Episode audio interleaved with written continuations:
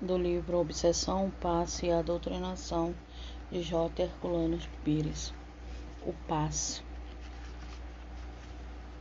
O passe, suas origens, aplicações e efeitos. O passe espírita é simplesmente a imposição das mãos, usada e ensinada por Jesus, como se vê nos evangelhos. Origina-se das práticas de cura do cristianismo primitivo. Sua fonte humana e divina são as mãos de Jesus mas há um passado histórico que não podemos esquecer. Desde as origens da vida humana na Terra, encontramos ritos de aplicação do passe, não raro acompanhados de rituais como o sopro, a fricção das mãos, a aplicação de saliva e até mesmo a mistura de saliva e terra para aplicação no doente, resíduo do rito do barro. No próprio Evangelho, vemos a descrição da cura de um cego por Jesus usando essa mistura. Mas Jesus agiu sempre em seus atos e em suas práticas de maneira que essas descrições, feitas 48 anos após a sua morte, pode ser apenas influência de costumes religiosos da época. Todo o seu ensino visava afastar os homens das superstições vigentes no tempo essas incoerências históricas, como advertiu Kardec, não podem provir dele, mas dos evangelistas. Caso contrário, Jesus teria procedido de maneira incoerente no tocante aos seus ensinos e seus exemplos, o que seria absurdo.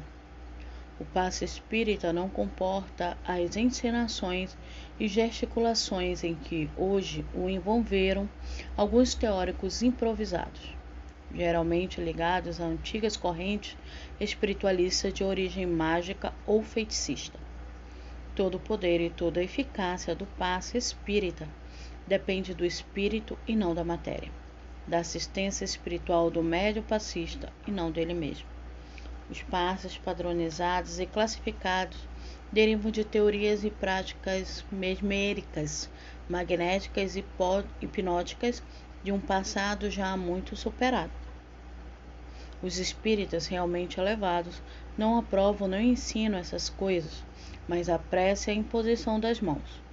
Toda a beleza espiritual do passe espírita que provém da fé racional no poder espiritual desaparece ante as ginásticas pretensiosas e ridículas gesticulações. As ensinações preparatórias mãos erguidas ao alto e aberta para a suposta captação de fluidos pelo passista, mãos abertas sobre os joelhos pelo paciente para melhor simulação fluídica, braços e pernas descruzados para não impedir a, livre passagem dos fluidos. E assim por diante, só serve para ridicularizar o passe, o passista e o paciente a formação das chamadas pilhas mediúnicas, com um ajuntamento de médios em torno do paciente, as correntes de mão dadas ou de dedos se tocando sobre a mesa, coordenadas por Kardec, nada mais são do que resíduo do mesmerismo do século XIX, inúteis, supersticiosos e ridicularizantes. Todas essas tolices decorrem essencialmente do apego humano às formas de atividade materiais. Julgamos-nos capazes de fazer o que não nos cabe fazer. Queremos dirigir, orientar os fluidos espirituais como se fossem correntes elétricas e manipulá-los como se a sua aplicação dependesse de nós. O passista espírita consciente, conhecedor da doutrina e suficientemente humilde para compreender que ele pouco sabe a respeito dos fluidos espirituais e o que pensa saber é simples pretensão orgulhosa, limita-se à função mediúnica de intermediário. Se pede a assistência dos espíritos, com que direito se coloca depois no lugar deles.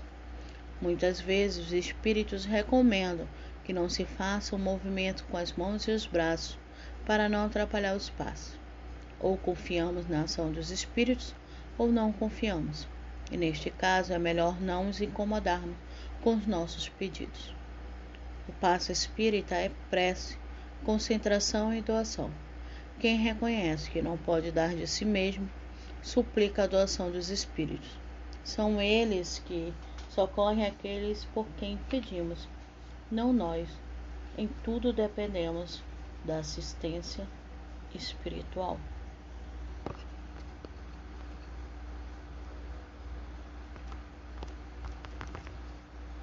Então aqui ele faz uma, um breve resumo do que é o passe desta forma, desta feita.